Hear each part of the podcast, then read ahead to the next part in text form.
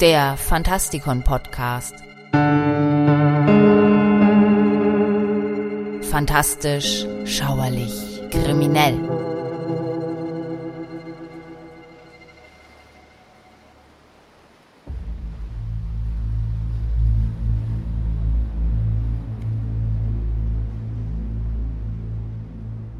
Willkommen, Freunde, draußen an den Radiogeräten zum zweiten Teil einer dreiteiligen Miniserie hier im Fantastikon Podcast.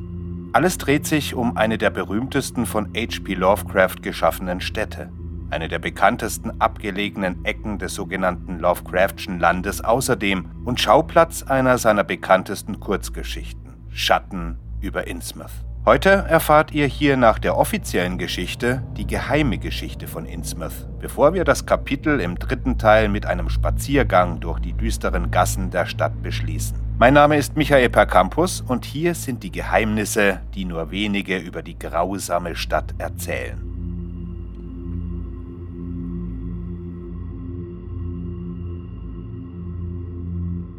Die Stadt ist der Geburtsort eines abscheulichen Paktes zwischen Menschen und einer Rasse von Wesen, die halb Mensch, halb Fisch sind und die Meere bewohnen. Kreaturen, die als tiefe Wesen bekannt sind.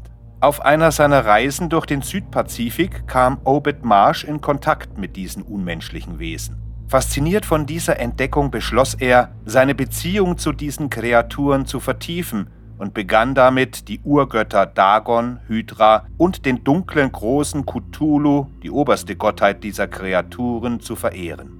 Marsh schloss ein Abkommen mit den tiefen Wesen und erklärte sich bereit, nach Innsmouth zurückzukehren und seinen Landsleuten die Bräuche und Rituale dieser Kreaturen nahezubringen. Gerüchten zufolge ging er mit drei Frauen aus der Tiefe eine Ehe ein und brachte sie nach Innsmouth, wo sie in seinem Haus wohnten verborgen vor neugierigen Augen.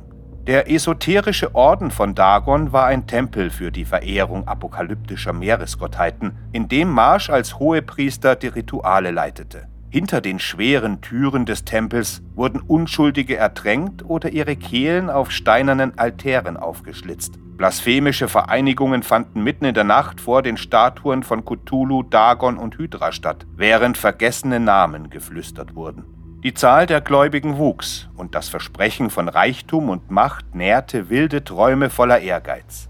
Im Jahr 1846 beschlossen Marsch und seine Verbündeten, dass die Zeit gekommen war. Unter dem Deckmantel einer Seuche wurde die Stadt in einer blutigen Nacht abgeriegelt und die tiefen Wesen beschworen. Diejenigen, die sich wehrten, wurden getötet, die übrig gebliebenen wurden überwältigt und den abscheulichsten Experimenten unterworfen. Als es vorbei war, herrschten Marsch und seine Gefolgsleute über die Stadt. In den darauffolgenden Jahren waren die tiefen Wesen großzügig und boten ihren Verbündeten mehr Fisch, als sie in ihren Netzen sammeln konnten, und unermessliche Schätze, die sie aus Schiffswracks auf dem Meeresgrund geborgen hatten. Doch der Reichtum entschädigte nicht für den Fluch, der auf ihnen lastete.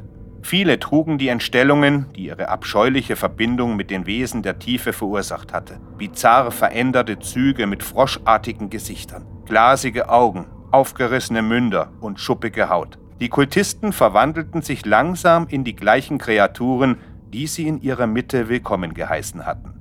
Marsch kümmerte das wenig, denn obwohl die Verwandlung dauerhaft war, war er bereit für immer so zu leben. Die ersten, die die Verwandlung erlebten, mussten den Kontakt zu normalen Menschen meiden, da sie bis zur Unkenntlichkeit deformiert waren.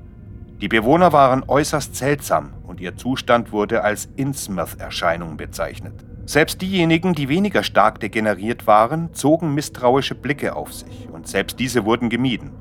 Nach und nach verloren die Kaufleute von Innsmouth ihre Verträge und wurden von ihren Handelspartnern verstoßen. Der wirtschaftliche Ruin wirkte sich verheerend auf die Stadt aus, die in ihrem einsamen Verfall versank.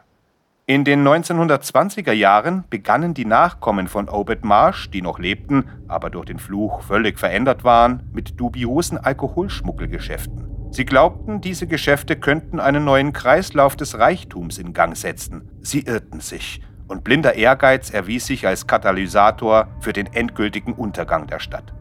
Im Jahr 1927 entdeckten Bundesbeamte, die in Innsmouth die Verbindung zum Alkoholschmuggel untersuchten, versehentlich etwas weitaus Unheilvolleres. Die Einwohner verbargen ein uraltes Geheimnis und viele von ihnen waren keine Menschen mehr. Schockiert von dieser Enthüllung gab die Regierung den Befehl, die Stadt zu belagern und ihre Bewohner gefangen zu nehmen. Der Angriff auf Innsmouth wurde mit Unterstützung der Armee durchgeführt. Die Soldaten wurden angewiesen, in jedes Haus einzudringen und Verhaftungen vorzunehmen. Selbst Veteranen des Großen Krieges waren nicht darauf vorbereitet, was man in einigen dieser Häuser vorfand. Die unter strengster Geheimhaltung durchgeführte Operation endete für beide Seiten blutig, doch die technische Kompetenz des Militärs sprach eine deutliche Sprache. Unzählige Bewohner wurden getötet und Hunderte in Militärstützpunkten inhaftiert. Aus dem Hauptquartier des esoterischen Ordens von Dagon wurden Artefakte und Bände sowie Exemplare für wissenschaftliche Untersuchungen sichergestellt. Schließlich wurden mehrere Häuser mit Sprengstoff zerstört. Der Gnadenstoß kam, als eine vermeintlich versunkene Stadt am Devil's Reef von einem U-Boot torpediert wurde. Danke fürs Zuhören. Gehabt euch wohl.